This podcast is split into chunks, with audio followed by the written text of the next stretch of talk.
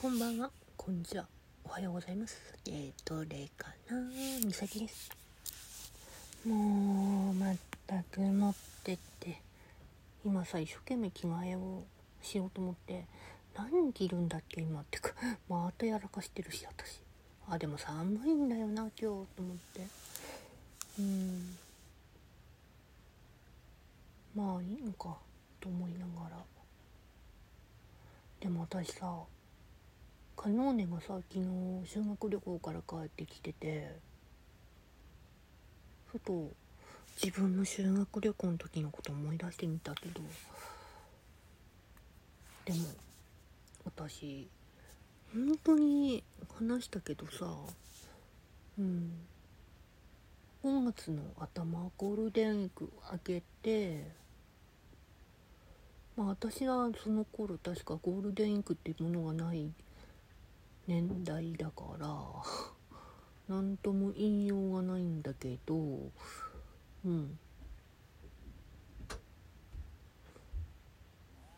まあそれが過ぎた時に急なうん。ことが起きたんだよな。うん。確か。一番下の末っ子が骨折やって腕のね骨折やってそれで入院になってその2日後に私がうんテストがあるから嫌だって言って一応2日間だけ散らしたんだけど痛みをそれでもダメで結局は手術になっちゃったっていう人だったからうん、入院したんだよね。うん。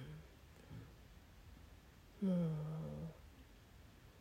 う、なんだろうね。